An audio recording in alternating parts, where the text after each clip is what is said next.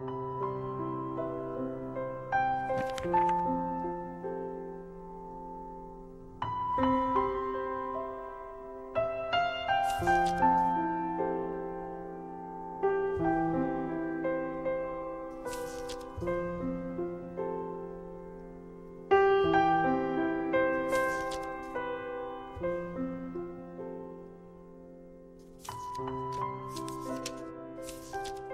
心灵空荡痛苦的年轻人，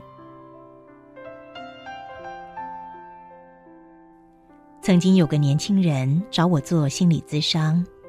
他面貌姣好，曾出国留学，工作能力很强，家境富足，家里给了他一个公司经营，使他轻松的做个太平董事长。外人看来，他一切客观资源完美。但他莫名的经常感觉忧郁跟痛苦，因此来找我咨商。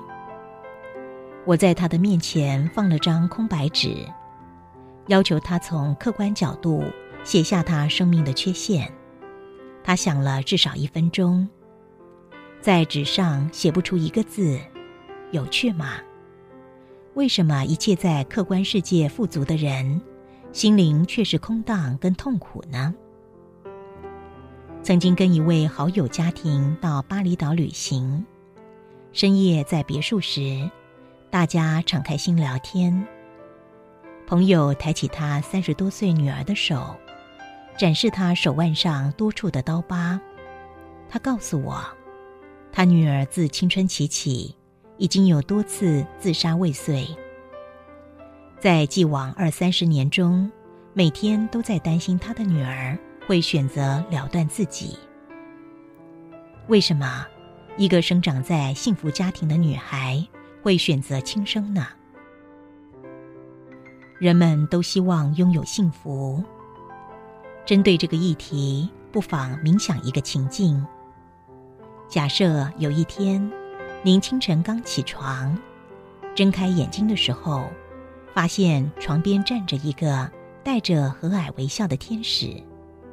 天使对你说：“今天是你的好日子，我想给你一个愿望，只要你说出愿望，我可以让它实现。但只有一个愿望，您会选择哪一个愿望呢？”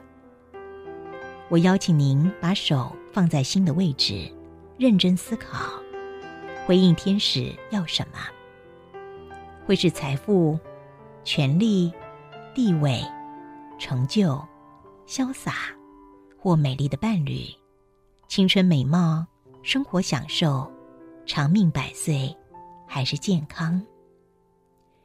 也许你会想象天使要上述某个东西，但试问，如果您拥有上述一切，但生命缺乏幸福感，那您所拥有的真的那么有价值吗？